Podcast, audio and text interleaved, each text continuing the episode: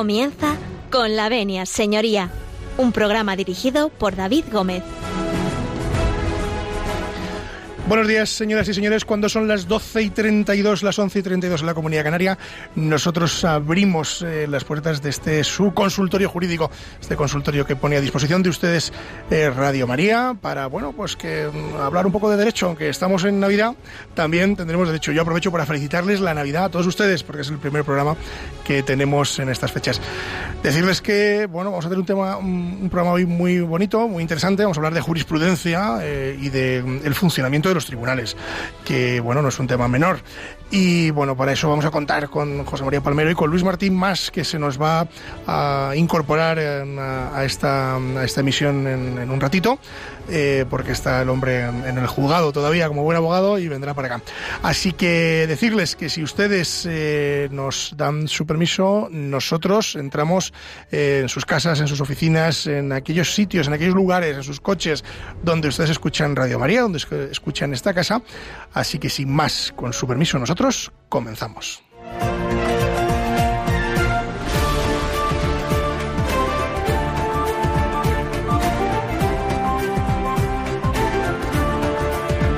Tiene la palabra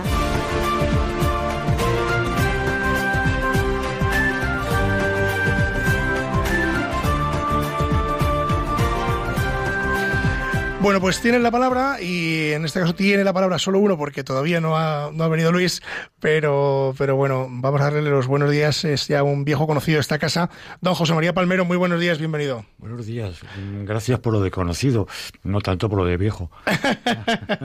jovenzuelo, un jovenzuelo. Bueno, senior. Un jovenzuelo, ¿no? Como decía el Papa Juan Pablo, ¿no? un, joven de ochenta y tantos años, ¿no? Pues claro. esto, no tanto. Juventud de espíritu, ahora mucho más porque siempre nos hacemos más niños en Navidad. Eso es verdad. ¿eh? Celebrando el nacimiento del niño. Cierto, cierto es. Pues nada, bueno, no hace falta presentación porque a José María ustedes ya, ya lo conocen y ya, mm, bueno, pues no sé cuántos programas llevas con nosotros, pero una barbaridad ya. Eh, después unos cuantos. Unos cuantos, no vamos a decir el número, pues no nos acordamos, pero, pero alguno que otro que has hecho en Navidad, José María. En Navidad. Sí. Tranquilo, fue celebrando el nacimiento del Niño Dios y esperando pues los, eh, los regalos de los reyes. Claro, eh, claro esto, esto. todo cuando hay niños pequeños. En, en que tú tienes dos. Dos, tengo el lujo de contar con dos críos pequeños y viviendo ahora la ilusión de, de, la fiesta con ellos. Bueno, eso está muy bien porque siempre dicen que en estas fechas debería haber un niño en todas las casas, ¿no?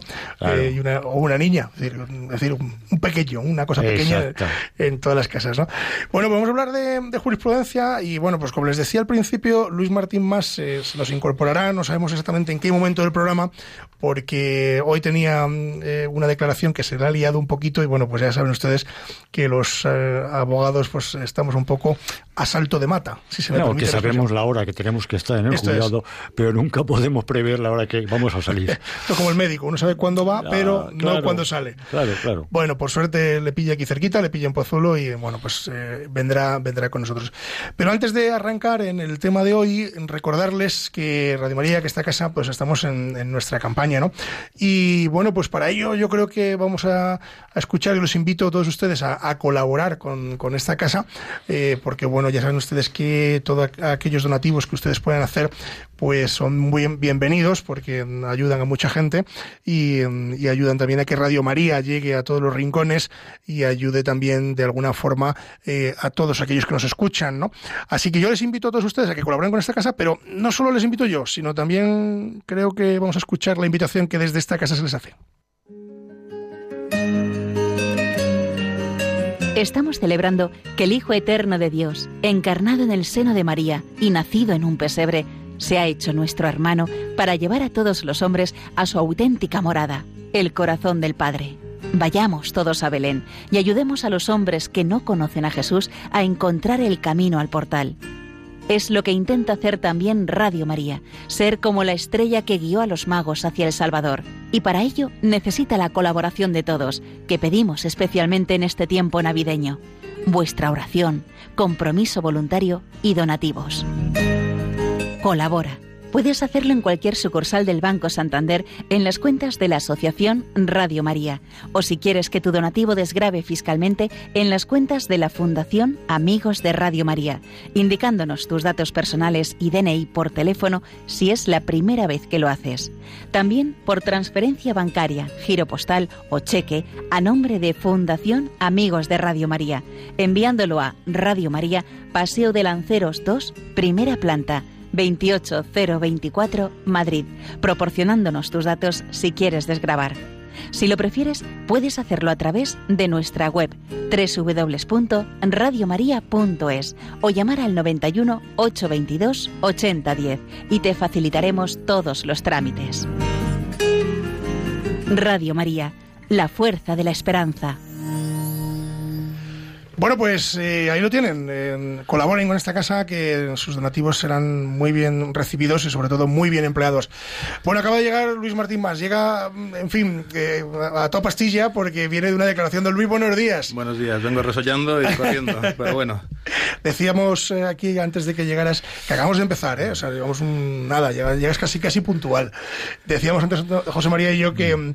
que los abogados sabemos cuándo nos citan a la declaración. cuando tenemos que estar en el Pero no cuando salimos. Jamás sabemos a la hora que tenemos, que podemos terminar. No sabemos cuándo salimos ni cómo salimos. Ni cómo salimos, que podemos salir incluso detenidos. No, esto no, esto no, pero bueno, pues eh, nos alegramos. Bueno, Luis, pues bienvenido a esta casa como siempre, también es un viejo conocido. Es que eh, José María antes le he dicho, digo, mm, es un viejo conocido de esta casa y dice que lo de conocido sí, que lo de viejo, esto ya no, no le encaja tanto.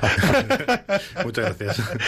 bueno, pues ya que estamos todos, si les parece, eh, vamos a hacer un pequeño alto en el camino, que por cierto, eh, tengo una canción que se la vamos a dedicar a tu abuela. ¿Ah, sí? Bueno, mi abuela ya no está, pero, no está, pero me recuerda se, a ella. Se la dedicamos porque sé que te recuerda a ella, que además es de Manuel Escobar y se llama La Marimorena, ¿no? Exacto. Así que, pues vamos a escucharla y a la vuelta vamos a hablar del tema de hoy, que como ustedes ya conocen, vamos a hablar de jurisprudencia y del funcionamiento de los tribunales, con Luis Martín Más y José María Palmero.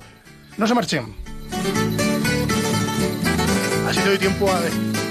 En el portal de Belén hacen fuego los pastores para calentar al niño que ha nacido entre las flores. Ande, ande, ande, la marimorena, ande, ande, ande, que ya es noche buena. Ande, ande, ande, la marimorena, ande, ande, ande, que ya es noche buena.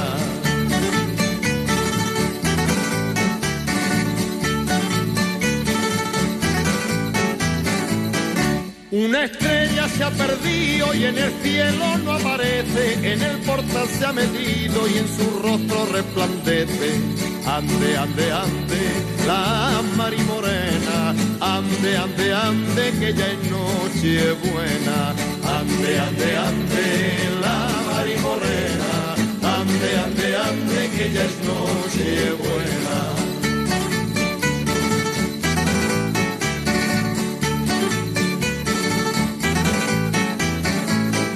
En el portal de Belén hay un hombre haciendo gacha con la cuchara en la mano convidando a las muchachas.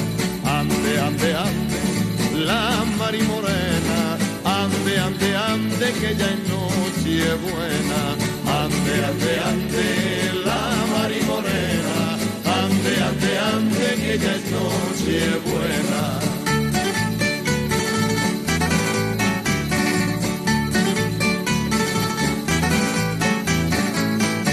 En el portal de Belén se reparten biberones de tantos que le han traído al niño de mis amores. Ande, ande, ande, la marimorena. Ande, ande, ande, que ya es noche buena. Ande, ande, ande, la marimorena. Ande, ande, ande, que ya es noche buena. Ande, ande, ande, la marimorena ande, ande, ya es noche buena.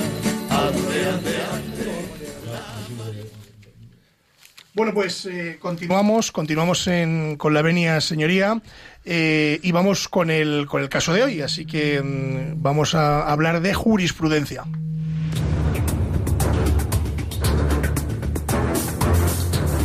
El caso de hoy.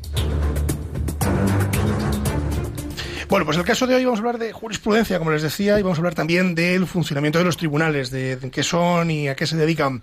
Y para ello les recuerdo que tenemos a Luis eh, Martín Más y a José María Palmero. Bueno, este palabra tan complejo que, es jurisprudencia, eh, ¿qué es esto de la jurisprudencia, José María? La jurisprudencia eh, arranca, arranca fundamentalmente eh, en el derecho romano clásico y era, bueno, pues el la opinión de los más sabios en temas jurídicos. Juris pericia, eh, juris consultus, eh, los jurisconsultos romanos, que son los que inicialmente, 700 años antes de Cristo, del nacimiento de, de nuestro Señor, ya empezaron a elaborar unas leyes en base a esos conocimientos y en base a esa mm, sabiduría que va dando la experiencia de vida y que va cribando el día a día. La jurisprudencia actualmente pues no es fuente directa del ordenamiento jurídico español, heredada del derecho romano, por supuesto, como casi toda la mayoría del derecho continental, distinto del sistema anglosajón. Y mmm, digo que no es fuente del ordenamiento jurídico, pero sí es el complemento necesario para interpretar las leyes, para desarrollar eh, los aspectos oscuros eh, de las leyes y es la resolución y está basada en las resoluciones judiciales. La jurisprudencia por excelencia es del Tribunal Supremo eh, y mm, los tribunales superiores de justicia que con sus resoluciones en los casos concretos aplican la ley y mm, despejan las lagunas que van existiendo en la interpretación de las leyes. Un poco a grandes rasgos la jurisprudencia. Luis, ¿algo que añadir al maestro? No, no, es muy, muy claro. O sea, son es lo que dice la, la, opinión del Supremo, ¿no? Por, por, ponerlo en algo más pedestre, ¿no? Esencialmente, en técnica pura jurídica es el Supremo el que tiene claro, la, o sea, la que jurisprudencia.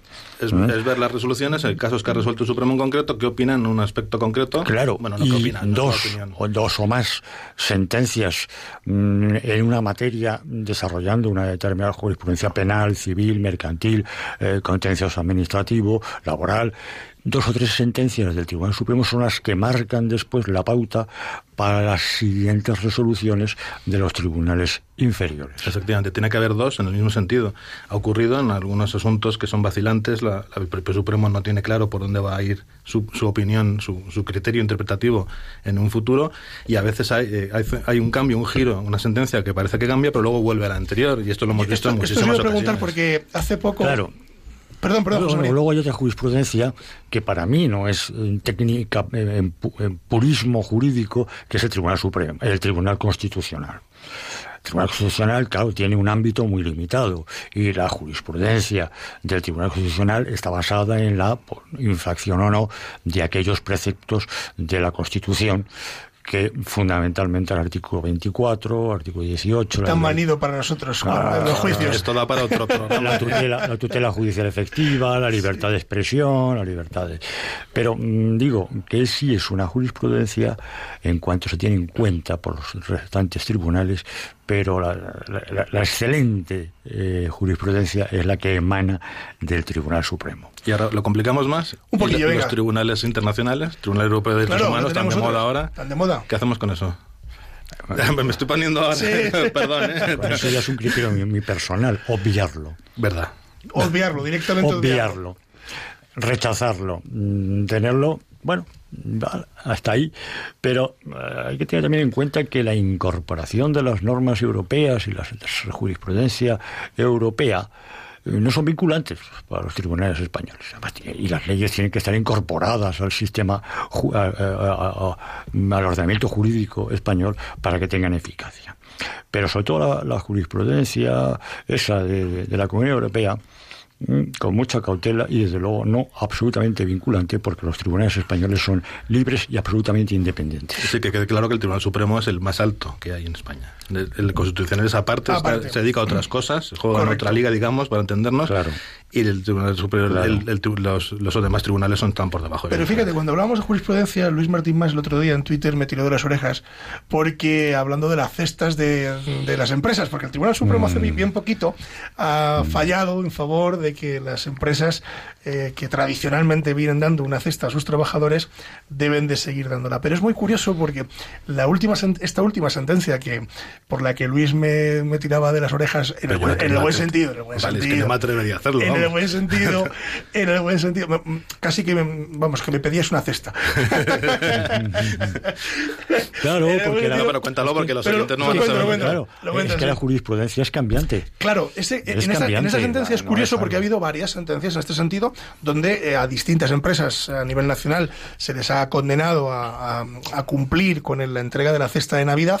Sin embargo, en la última sentencia, la magistrado que hace, mm, que hace la, sentencia, la ponente, viene a decir que no es, no crea jurisprudencia, porque hay que estar al caso concreto. Claro, es que si, os parece nos metemos en otra cuestión. Sí. Es, eh, sale en prensa una sentencia del Supremo incluso de tribunales inferiores, audiencias provinciales, tribunales justicia, lo que sea. Y todo el mundo opina. Gente que no se ha leído la sentencia. Empezar, si no es el Supremo, no, no crea jurisprudencia, si además, siendo el Supremo, no hay otra, más de una, en el mismo sentido. Y segundo, no todos los pronunciamientos de una sentencia crean jurisprudencia. Efectivamente. A los hay que van al medio de la cuestión, eh, los decidendi se llaman, no quiero ser cursi, pero bueno. Y luego lo que está alrededor, que a veces el Supremo entra en cuestiones jurídicas de pasada, pero que no son el objeto de la, de la cuestión, del procedimiento, del, recurso que se planteó. Y eso no crea jurisprudencia. O sea, no, toda la, no todo el contenido de una sentencia del Supremo eh, crea jurisprudencia. Entonces, claro, hay que tener mucho cuidado cómo se valoran las sentencias, qué lectura se hace de ellas, sin saber, primero, qué dice a lo mejor por ejemplo, el Código Penal en un asunto concreto, la legislación laboral respecto a las eh, retribuciones en especie, que creo que es lo de las lo de la, lo de la cesta de Navidad. Pero claro, cualquiera que oiga la, la, noticia dice, no, el Supremo ha dicho que la cesta de Navidad es obligatoria. no, no, no, perdón, serán, las, serán las empresas que tenían por costumbre hacerlo y que ya crean algunos derechos adquiridos. Yo laboral sé poquísimo. Claro, es que, por ejemplo, es cierto, y esto que dices es verdad, eh, la mayoría de los medios de comunicación lo vendió como diciendo, el Supremo dice que la cesta es obligatoria. Bueno, a ver, quieto, quieto para ahí venía mi broma. Que, claro, ahí venía tu broma. para cuándo va a decir el Supremo que los, clientes tienen que darnos una cesta de Navidad a los abogados. eso, es, lo que me dijo en Twitter. Claro, claro. Entonces, claro, parece como que es cesta de Navidad todas las empresas. Claro, no, cuidado, no, no, no es verdad. Además es muy curioso porque en esta sentencia en concreto, vamos, repito, la magistrado lo advierte, que hay que estar al caso en concreto, con lo cual eh, parece que no crea mucha jurisprudencia, porque no es lo mismo eh, una empresa que tradicionalmente ha hecho este, digamos, eh, este regalo al trabajador o este derecho que tiene el trabajador con respecto a su cesta de Navidad que la que no lo hace. Entonces, eh, bueno, pues habría que estar un poco analizar el caso en concreto. De ahí que, bueno, pero, pero realmente yo os quería preguntar, ¿la jurisprudencia cómo se crea? Es decir, ¿cómo termina de consolidarse? Cuando llega al Tribunal Supremo, mm, ¿qué hace el Tribunal Supremo? Pues pasar a otro asunto. Y si se le plantea uno similar, pues resolverá en teoría en, situaciones similares. En situaciones similares. Y lo que le está dando el Supremo una indicación a todos los tribunales inferiores, audiencias provinciales, juzgados de primera instancia, juzgados de lo penal, lo que sea, es, oye, bueno, a ver, vamos por aquí y hacer lo mismo que yo. Claro, puede discrepar un juez por lo que sea y se puede cambiar la jurisprudencia. Pero bueno, esas son las indicaciones. El tribunal, sin entrar en motivos históricos, el, Tribunal Supremo, la, casación, que es la unificación de todas las sentencias, de todo, es, un producto de la Revolución Francesa, como tantísimas otras cosas que nos dio muy buenas, y era una forma de unificar. En Francia había, pero vale para España ahora o entonces, un montón de tribunales eh, regionales, comarcales, locales, como sea, que cada uno a lo mejor decía lo que quería, sin criterio. Pues el Supremo, por, por, el recurso de casación, que son los recursos de los cuales sale esa sentencia, esa, esa jurisprudencia, las respuestas son las sentencias que se dictan en esos recursos de casación, son las que unifican todo y entonces pues ya sabemos más o menos lo que opina el Supremo, bueno, más o menos no, se sabe lo que opina el Supremo en esta cuestión en concreto y entonces pues tanto las partes, los, litigantes, los abogados, como los, tribunales inferiores saben lo que tienen que hacer y la interpretación de la ley es esta. ¿Que luego puede haber discrepancias? Por supuestísimo, claro que sí.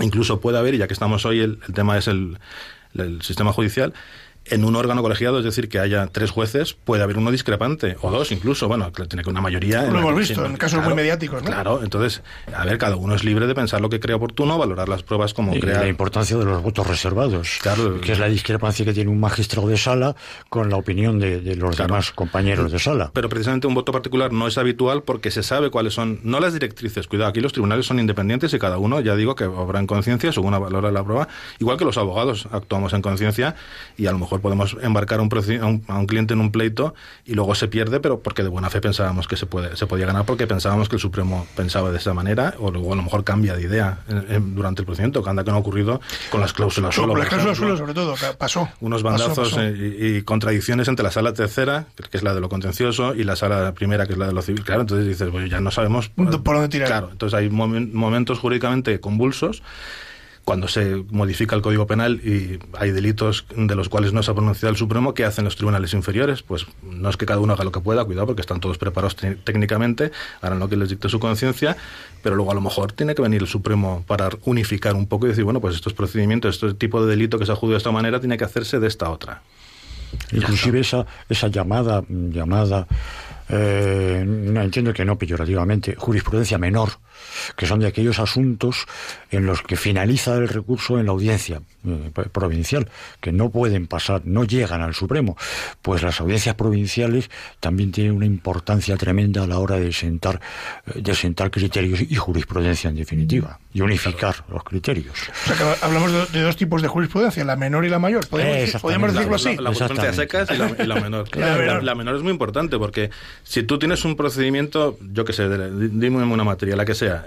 Mi familia, que es muy... En familia, vale, la, la custodia compartida. Eh, también es otra materia que está un poquito... se está aire, consolidando. se aire. está consolidando. Hasta muy reciente, ¿verdad?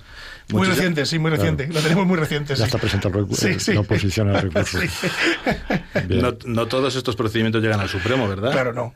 Entonces, ¿qué pasa? Eh, muchas veces los abogados lo que nos interesa es qué piensa la audiencia provincial del sitio donde va a ser el pleito. Claro. O sea, no me importa la, la, de Cuenca porque el pleito no va a ser... A lo mejor tengo una sentencia que me favorece de Cuenca y la citaré, pero a lo mejor si la de Madrid dice lo contrario, cuidado, habrá que tenerse a lo... A lo que diga de claro, Madrid. Eso es una especie de adelante de decir, bueno, pues posiblemente pase esto aquí al final. Sí, porque no es obligatorio que escuchen Claro. las audiencias provinciales al resto de audiencias. O sea, la audiencia provincial de Madrid no es obligatorio que diga, bueno, es que en Ávila o en Soria, las Yo, audiencias yo creo que el provinciales... motivo presidente para decir lo contrario. Hay, hay- hay audiencias, hay audiencias que, de hecho, en la realidad, tienen un mayor peso, mm, quizá por la magnitud también de, de asuntos que tratan. Madrid, Barcelona, Madrid, Sevilla, Barcelona, Bilbao. Valencia, Sevilla, claro, pero es por el volumen de asuntos que, que tratan y lógicamente tienen un mayor eh, peso. Mm, Ya, ya, ya hacemos, buscamos fundamentalmente cuando tenemos un pleito, un recurso ya en, en una determinada audiencia, buscamos la jurisprudencia menor de la audiencia local. Eh, tenemos en Ávila, pues buscamos a ver qué hay en Ávila, suele haber muy poco. ¿Pero por qué? Porque normalmente las Porque somos buena gente los de Ávila. Claro, Por eso hay poco. claro, no, no hay, no hay conflictos. He dicho Ávila como podía haber dicho. No lo has dicho adrede, perdón. Intencionadamente. Claro, claro. Y también otro punto, tener en cuenta que, que la jurisprudencia también es cambiante. Exacto. Es lo que os iba a preguntar yo ahora. ¿Y cambia? ¿Por qué? Pues porque cambian las personas, porque cambian los magistrados. Cambian los tiempos. ¿Y la sociedad? La La, realidad realidad, social, la la realidad realidad social, social, claro. del tiempo en que han se la- ha aplicado la, la ley y la, y la norma, en definitiva. Y, y claro, lo que mm, se queda mucha gente justiciable, perpleja, y decir, bueno, pero si tenemos cuatro, cinco, dieciocho sentencias que nos están dando la razón y ahora bueno, usted, porque ha cambiado la sala, porque ha cambiado la realidad social del tiempo, porque la custodia compartida que hablábamos antes no tiene el tratamiento judicial actualmente como tenía hace 10 años. Eh, que hace 10 años la custodia compartida era poco menos que una quimera, una Es utopía. Hoy, hoy en día 10 años es mucho, ¿eh? Es mucho. Era una utopía, la compartida, la madre, la madre y la madre. Claro.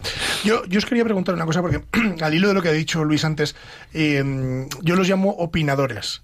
Cuando hablamos de jurisprudencia eh, y hablamos de sentencias, sobre todo sentencias muy mediáticas, ¿no? que, que alguna tristemente de los asuntos que hay ahora muy mediatizados van a, tiene vista de repetir juicio, por, mm, en fin, eh, cuestiones que ha habido en los medios de comunicación, se da mucho el caso, y vosotros que sois penalistas, de que desgraciadamente a veces que el cliente se entera antes por los medios de comunicación que por su propio letrado, ¿no? Porque esto ocurre, ¿eh? en casos muy mediáticos esto ocurre y, bueno, pues creo, creo, no lo sé, vosotros que sois penalistas, decir, decírnoslo, que ataca directamente al derecho de defensa. Es decir, porque no puedes eh, llevar una buena defensa cuando te estás enterando de citaciones o de cuestiones importantes del procedimiento a través de los medios de comunicación. ¿no? Entonces, eh, ¿qué opináis vosotros los dos sobre, digamos, esa, esa forma de actuar con respecto a la a las decisiones judiciales ¿no? y, a la, propia jurisprudencia con respecto a, pues, a todos, ¿no? porque de la misma forma que, yo no opino de medicina, porque no tengo ni idea, y a mí si el médico me dice me tengo que tomar un ibuprofeno, me lo tomo y ya está, bueno, yo voy poco al médico, procuro no ir, pero si voy le hago caso.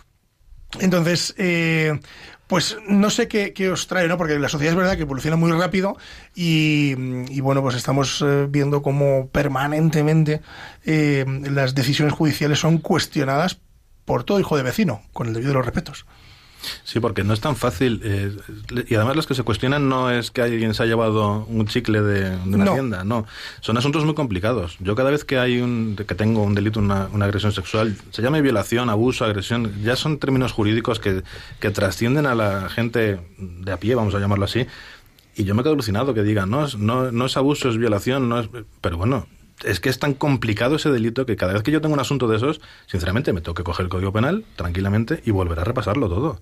Porque no, porque hay matices, puede haber cambiado algo, algún artículo, porque cambian las leyes penales demasiado. Una media de cada nueve meses tenemos una modificación del Código Penal, ya está bien. Tenemos veintitantas, ya casi treinta desde que se publicó, entró en vigor en el 96.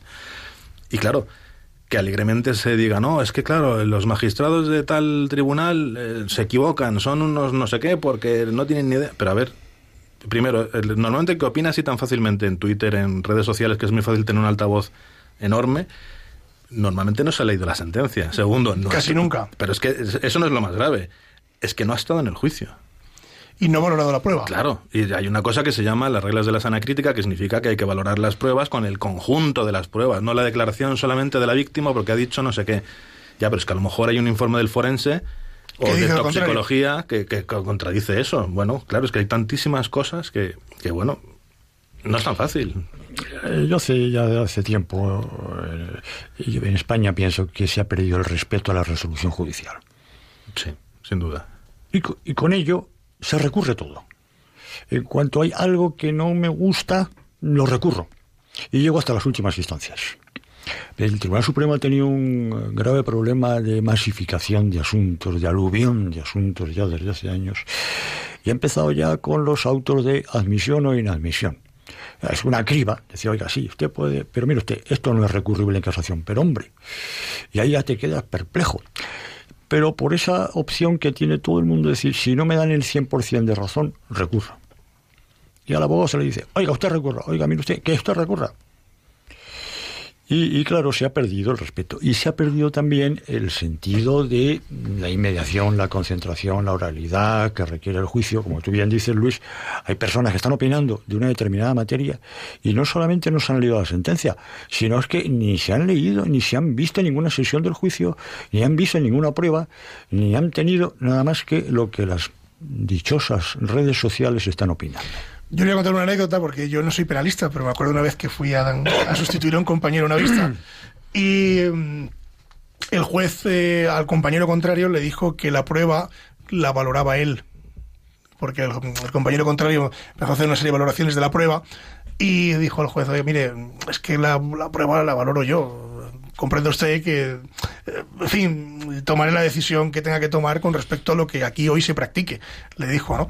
Entonces, eh, y luego la sentencia lo puso, puso la sentencia que la valoración de la prueba compete única y exclusivamente a, su señoría y, bueno, pues que por lo tanto, eh, para poder llegar a una conclusión, yo entiendo, que es muy difícil, ¿eh? ser juez tiene que ser muy complicado, y sobre todo en temas tan difíciles como los que gestionáis sobre todo vosotros, Luis y José María, a niveles de audiencia nacional y temas de delitos complejos, pero por ese mismo motivo, porque es tan difícil ser juez y es tan difícil ser abogado a estos niveles, mm, la sociedad deberíamos hacer un ejercicio de decir, oiga, mire, pues es que son Claro, los es que, que- están preparados para Es esto. que hay que estudiar una carrera para hacer esto, no, Claro. no, no lo hace cualquiera. Eh, A ver, cualquiera puede matricularse en Derecho, aprobarlo, no digo que sea una... la- Y es que tiene unas cuantas horas de Claro, vuelo. y, y para ser juez de una oposición eh, hay unos requisitos, claro. que entonces- duda cabe, que duda cabe que el error judicial existe. Por supuesto. Ha existido y existe, y existe la prevaricación. y hay que supuesto, corregirlo claro. mediante el uso de los recursos, pero siempre con una maduración, una valoración, pero que en definitiva el juez es soberano y libre para valorar Claro. las pruebas que se le han Y no- llevado. y, y salvo decía, existe la prevaricación, pero vamos, es, anecdótica totalmente.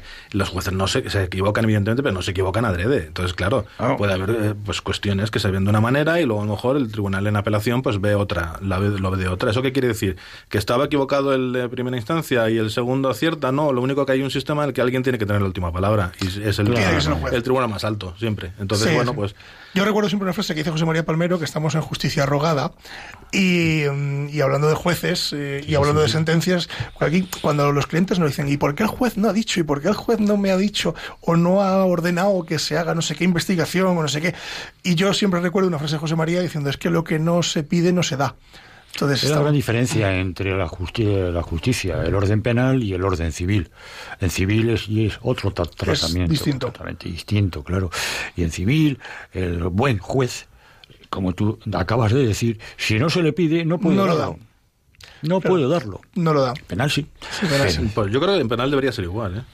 Y deberíamos tener ya por fin una instrucción por parte de los fiscales y un juez simplemente... En penal, en penal siempre y cuando exista una acusación. Claro, hay tanto unos- pública, hay unos límites, ejercida claro. por el Ministerio Fiscal, o particular o privada, con acusación, pues son los que tienen que, que- que mantener el principio acusatorio. Si no, el juez no puede, si no se mantiene por las acusaciones, no puede llegar a una conclusión condenatoria, por mucho que haya valorado y por mucho que su conciencia sepa que el justiciable, que el acusado, es reo de, de- de- de ese delito que, que se ha enjuiciado. No. Es difícil entender para la opinión pública estas cosas. ¿eh? Sí, es complejo, es complejo. Que digas, Es bueno, complejo. una persona ha hecho algo, pero por una cuestión de un procedimiento, una prueba mal hecha, Claro. o una autorización, por ejemplo, que se ha pinchado mal el teléfono mal, se ha hecho ilegalmente, Claro. pues dices, bueno, y se quedan, se van de rositas, pues, pues así es, porque la ley no Eso es- solamente... claro, Pasó en un las- caso muy famoso, que fue el caso Gürtel, con un pinchazo las telefónico. grandezas, se las cargaron una grandezas- instrucción. Las grandezas y vilezas del, del ordenamiento jurídico, claro. Bueno, ¿os parece que hagamos un pequeño alto en el Sí, claro, He traído a Rocío Jurado. Vaya. Y un villancico magnífico que cantaba Rocío Jurado, que es muy bonito. Y a la vuelta, si os parece, vamos a abrir las líneas de teléfono. Yo ya les voy dando el teléfono para que ustedes eh, vayan tomando nota y si quieren participar con nosotros en, en la tertulia, pues eh, nosotros encantadísimos de estar con todos ustedes. Mire, tomen buena nota, es el 91 005 94 19, se lo repito, 91 005 94 19. A la vuelta de escuchar a Rocío Jurado, vamos a seguir hablando con Luis Martín Más y José María Palmero y con los que ustedes eh, quieran participar, así que no se marchen.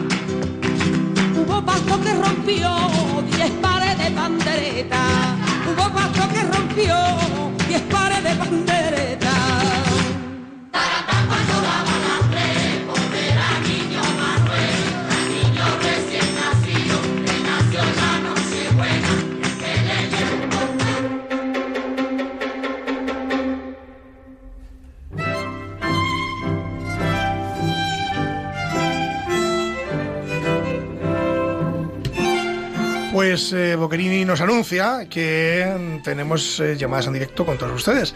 Así que 91 005 94 19. Lo repetimos para que vayan a buscar ese boli y ese papel. 91 005 94 19. Anímense a participar en la tertulia con nosotros y estaremos encantados de escuchar sus opiniones y de resolver aquellas dudas que hayan tenido a lo largo de mm, nuestra charla. Bueno, pues eh, continuamos, vamos a continuar con, con bueno, pues, eh, con Luis Martín Más y con José María Palmero, eh, al filo de la una y siete minutos, 12 y 7 en la Comunidad Canaria, y en este casi casi penúltimo día del año, que nos estamos casi despidiendo, ¿no?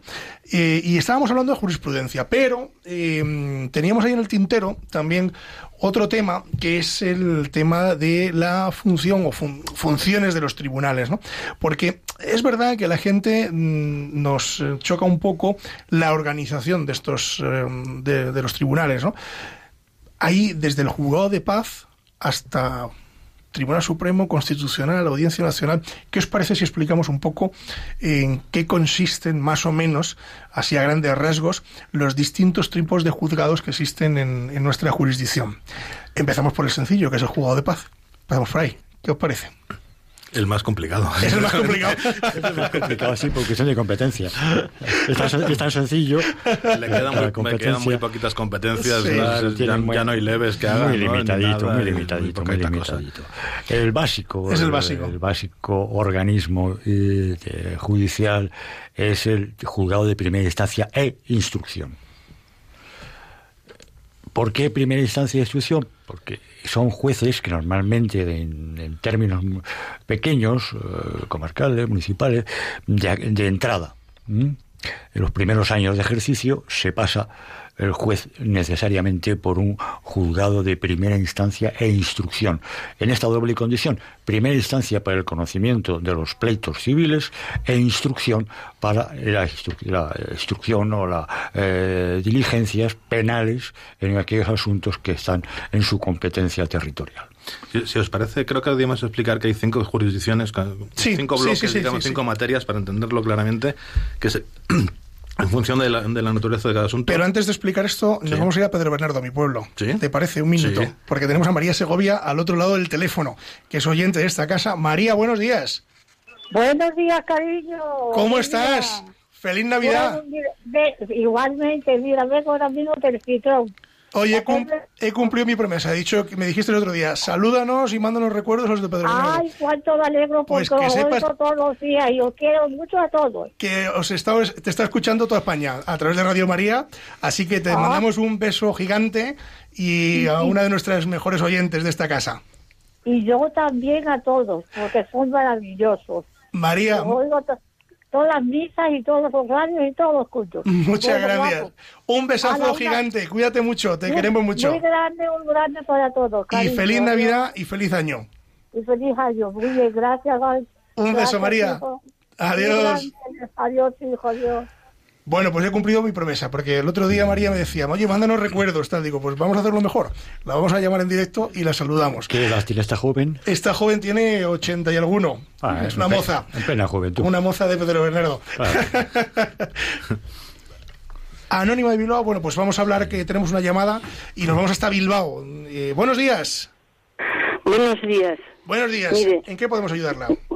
Mire, eh, mi marido murió, va a ser mm, ahora eh, el día 9 un año.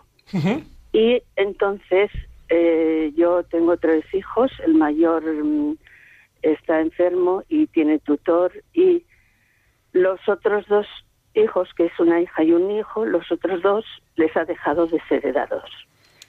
Y son hijos que han sido buenos. Ujú.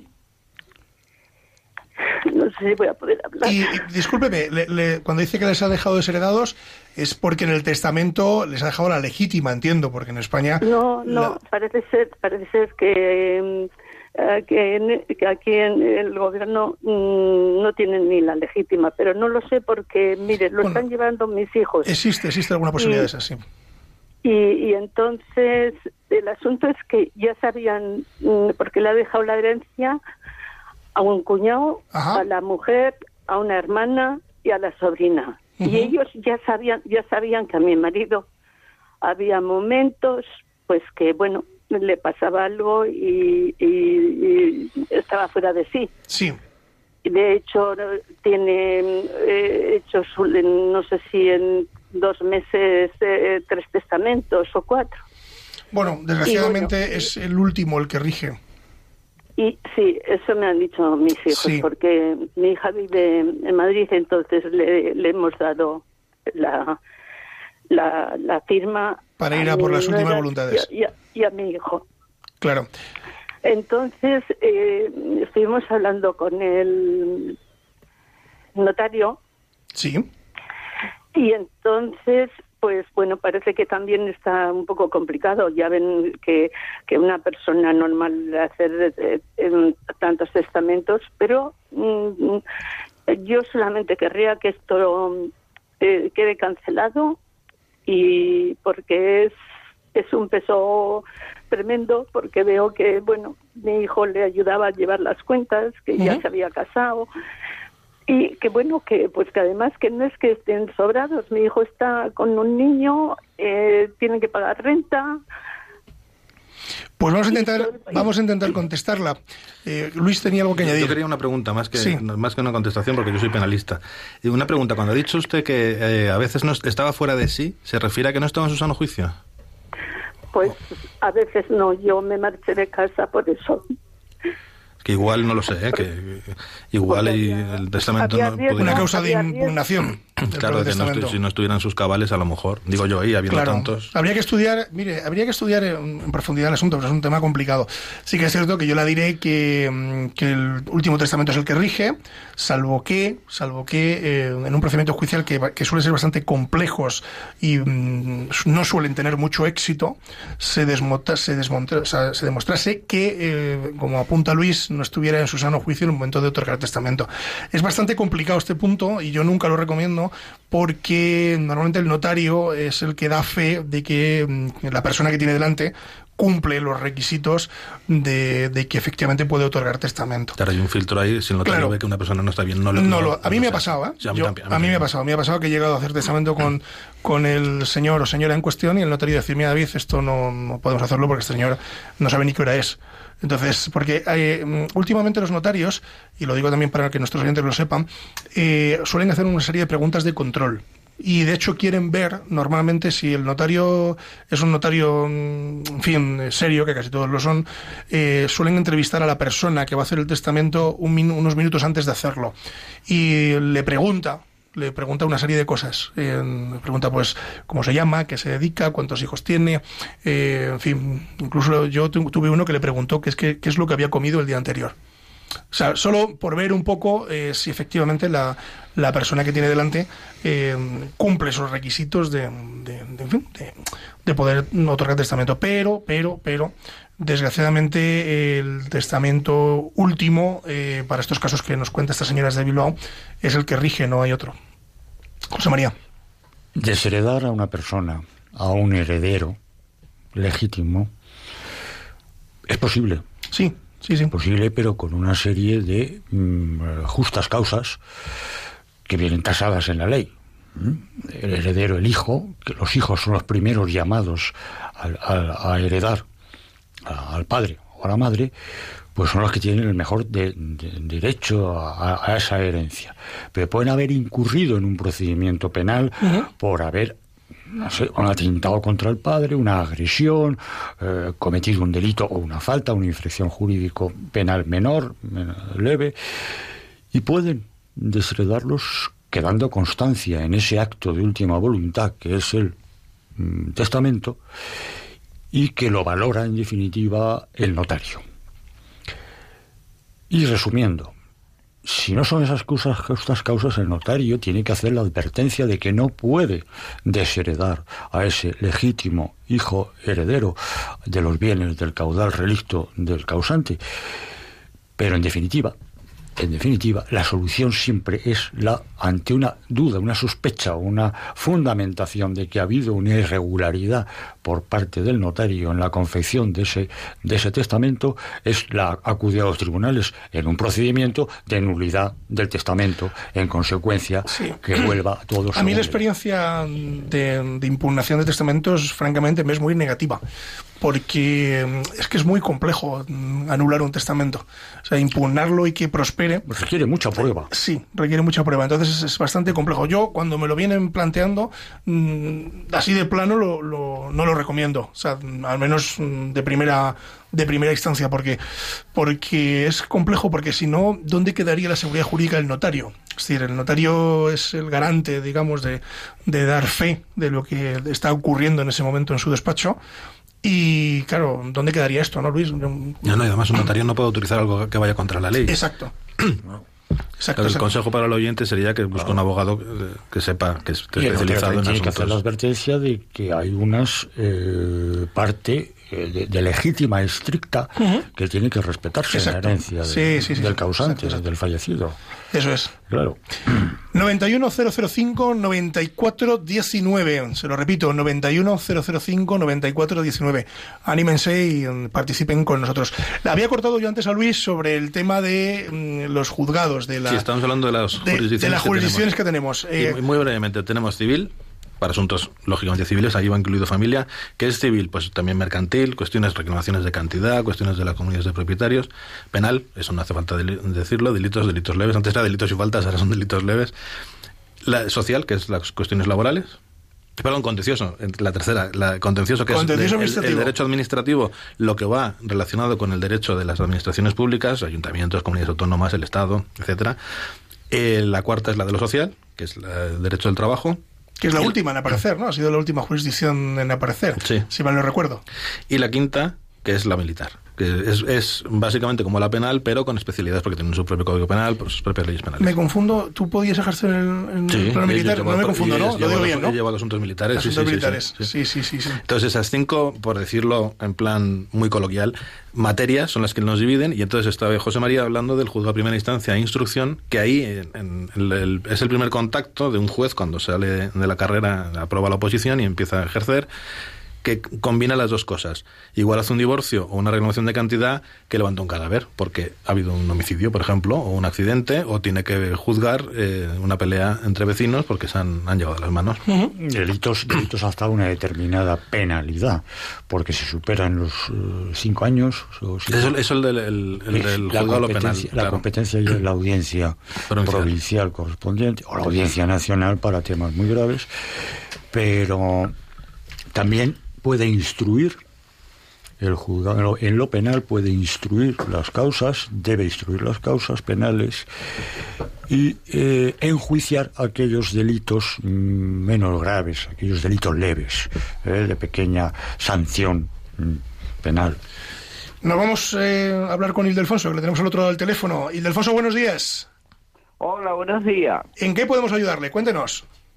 Pues mm, yo soy profesional de la medicina y ahí usted sabe que la medicina tiene una evolución, que evoluciona, que lo que pensaba uno era una cosa, con el tiempo es otra. igual que el derecho. igual, igual. Y todo en la vida. Lo que pasa que aquí se juega la, en la salud de la Efectivamente. Entonces, mire usted, eh, concretando es a nivel de, eh, de los enfermos que tienen alteración de conducta. Sí. Que, pues antes decían que estaban endemoniados, después que si de los humores del cuerpo, que bueno, estamos en la actualidad, pues que son psíquicos, que son mentales. Bueno, el avance de la medicina eh, con las técnicas nuevas de imágenes y eh, de imágenes, sí, del el SPEC, el TAL, resonancia, están demostrando que determinadas lesiones del cerebro comporta una alteración de conducta. Luego hay una causa orgánica de esa alteración de conducta. mi, pre- mi, mi solicitud es, mírate, esos pacientes que tengan alteración de conducta no pueden ser y deberían de ser, según mi opinión, atendidos por especialistas en neurología que entiendan de la función, porque la función de la neurona es función neuronal, no psíquica ni mental. Y Delfoso, pues eh, encantado, pero yo creo que aquí nos hemos quedado en cuadro, porque de medicina, no sé... No, pero es medicina legal. Es medicina legal, sí. Claro. Es, es muy interesante lo que plantea Ildefonso. Pues pero es adelante, que- adelante, pero es que- Luis. pero es que en la práctica no es como en las películas. Oja- Claro. Ojalá pudiese determinarse eso por un forense, no digo de un pueblo, incluso. Vale, entonces lo he entendido yo mal, lo he entendido Claro. mal, Ildefonso. Yo creo que va por ahí, ¿no, Ildefonso? Poder determinar que una persona... Vamos. Claro. Es mi lucha diaria. Ya, y la mía como abogado, que a Claro, veces... claro, claro. Yo recuerdo una vez eh, una clienta que era una falta, ahora es delito leve, es algo menor, que, que dio a luz y de repente se acercó la enfermera a darle el biberón para el, el recién nacido, o el biberón, lo que fuera, no sé lo que era, no me acuerdo. Y la agredió de una forma eh, brutal, Y espontánea. eh, una explosión. Bueno, conseguí averiguar y conseguí que el, el- el- pues no, pues había un trastorno, no me acuerdo ahora, de una recién parida que podía tener, si tenía alguno, algo subyacente anterior, podía desencadenar esto, y conseguí que el forense lo, lo estimase, lo, lo dijese en el juicio, eh, por- porque era una cosa rarísima. ¿Cuántos forenses podrían haber pasado por alto aquello y decir, bueno, pues una agresión y punto? No, no, pero es que había una cuestión... De fondo. Claro, mental. Que la, la consecuencia daba igual. Eh, penalmente tampoco, bueno, la absolvieron, pero no la ingresaron en un psiquiátrico ni nada, por supuesto, pero no la condenaron. Pero eso, eso es un problema anecdótico porque era un delito leve, pero a lo mejor en un homicidio, en trastornos de la conducta que no son porque sea una persona rara, porque se habla mucho del psicópata, de todas estas cuestiones, que a lo mejor hay una cuestión orgánica, como dice el oyente, que es que condiciona la- su comportamiento, no lo sé, a lo mejor por decir algo yo desde mi absoluta ignorancia igual tienes un tumor en el cerebro que no se ha detectado y eso te hace que tu conducta no sea la, la normal correcta. la, normal claro La correcta. es un ejemplo eh no, Sí, tengo sí, ni sí. idea Entonces, bueno, claro, pues contestado queda y tenemos también al otro lado del teléfono a Federico. Federico, muy buenos días. Hola, buenos días. ¿En qué podemos ayudarle, Federico? A vosotros soy un seguidor de Radio María y de vuestro programa. Muchas gracias. Mira, tengo un problema que quisiera consultarlo con vosotros. Yo, hombre, tengo eh, mi, mi abogado que lo está llevando, pero en fin, eh, tú sabes, arrojar un poco de luz en, en todo este, porque a mí me ha pasado una cosa extrañísima, muy rara. Yo soy eh, empresario de, de la hostelería aquí en la zona y tengo unas explotaciones en la playa, ¿no? en la playa. Y entonces esa explotación, una de ellas, me puse, eh, pedí una licencia de, de obras, la cual se me concedió para el proyecto de reforma, y, y en otro que también, porque es un conjunto de dos, también la solicité y esta me la denegaron. Bien, pues en la, de- en la que se me concedió me paralizan las obras, me precintan diciendo que estoy haciendo obras no ajustadas a licencia y ahí empieza, eh, diríamos, el caso kafkiano, porque eh, al parecer eh, el, el ayuntamiento confunde una licencia con la otra, la denegada con la otorgada y la otorgada con la denegada. Esto no se consigue esclarecer ni por la vía administrativa y llega a lo penal. Pero es que en lo penal los jueces siguen sentenciando sobre el que se me denegó y no aprueban ni contemplan el que se concedió. Bien explícito que está en, la- en lo- en los trámites jurídicos que se han llevado a cabo. Me vengo a referir en esto de que el juez le dijo, a- eh, escuchado, que, que dio una, una, una eh, aclaración diciendo que él hacía la valoración de la prueba. Pues la prueba se le ha aportado incluso con peritación judicial y no la ha tenido en cuenta. Pero es que lo, lo más Federico, gravoso es que... un- una, Sí. una- una pregunta, una pregunta. Cuando dice que esto acaba en lo penal, pues nos hemos quedado aquí un poco sorprendidos todos. Eh, Si es un asunto mm, contencioso administrativo, ¿cómo termina en lo penal? O sea, por un, un delito contra la ordenación del territorio Ah. o a lo mejor contra el medio ambiente la ley de costas Claro. dichosa puede ser. Exactamente, exactamente. Por ahí, ¿no? Por ahí, vale, vale, vale. vale. Por ahí va. Por ahí va, y también va, también va porque, claro, a mí me precintan, yo hago los recursos, continuamos con las obras porque nadie me deroga la licencia, ni entonces nadie puede me haber la... podría a lo mejor perdón una desobediencia porque si está precintado no también claro Claro, es que Claro. eh, por desgracia el derecho penal hoy se extiende por todas partes y debería Sí, ser sí, residual sí, y ser, la última razón para... Claro. bueno. Federico, mm, tenemos que dejarle porque nos estamos quedando sin tiempo. eh, y bueno, pues eh, como usted bien ha dicho que tiene letrado, pues le encomendamos a, a nuestro compañero que le está llevando el asunto para que usted pueda. Eh, para que usted pueda, digamos, de alguna forma eh, aclararse. No sé qué le diríamos eh, al oyente, sino que continúe luchando yo, lo, yo lo que digo siempre, a veces no nos gusta una sentencia porque entendemos que el juez no ha interpretado, que es lo que decía el oyente, las, las pruebas que entendemos que son muy claras, pero como digo yo siempre, es lo- el consejo que doy, vamos a esperar a que acaben todos los recursos, porque a lo mejor es verdad que ha habido un error, pero luego la audiencia a lo mejor o el tribunal que se pone claro, encima claro, puede el rectificar esto. agotamiento de la vía del Claro. recurso, que es que en definitiva a- era el principio del programa, la jurisprudencia de los tribunales superiores. claro. Esto es, esto es. Pues estamos llegando al, al final de- del programa. Yo quiero daros las gracias a los dos, eh, a, Luis Martín más por estar con nosotros hoy aquí, que el pobre ha venido a, a Matacaballo, A la pero ha llegado, ha llegado, ha llegado y aquí le tenemos. Y a José María Palmero. Y a, a ambos, Luis, eh, bueno, vuelves sí, ¿no? Yo cuando tú me digas, ya lo sabes. Yo te vienes para acá que, que estamos encantados. Además, es uno de los mejores penalistas de Madrid. Muchas si gracias. ustedes tienen algún problema, pues este es su hombre.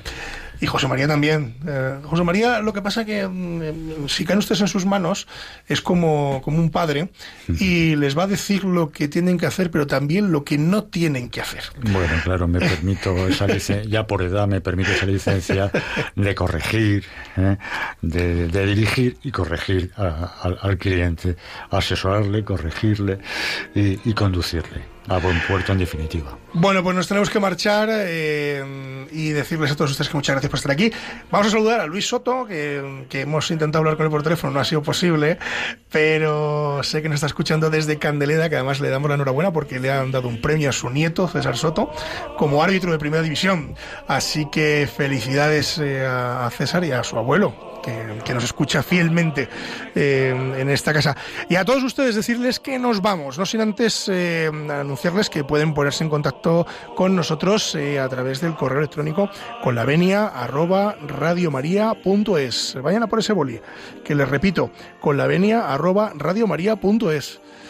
Y también a través del correo electrónico, no, perdón, a través del mm, contestador automático, que es eh, 91 153 85 70 91 153 85 70. También nos pueden escribir a la calle Paseo de Lanceros 2, aquí en Madrid. Y a través de cualquiera de estos medios se pueden ustedes poner en contacto con nosotros. Desearles a todos ustedes eh, nuevamente una feliz Navidad y sobre todo un feliz año. Que les traigan los Reyes Magos muchos regalos, si han sido ustedes buenos, y si no lo han sido, pues que les traigan mejores intenciones para el año que viene. Y decirles que, como siempre, la justicia, si es justa, es doblemente justicia. Feliz año. Rhyme your ringers, may you beautifully rhyme your eve time song, ye singers.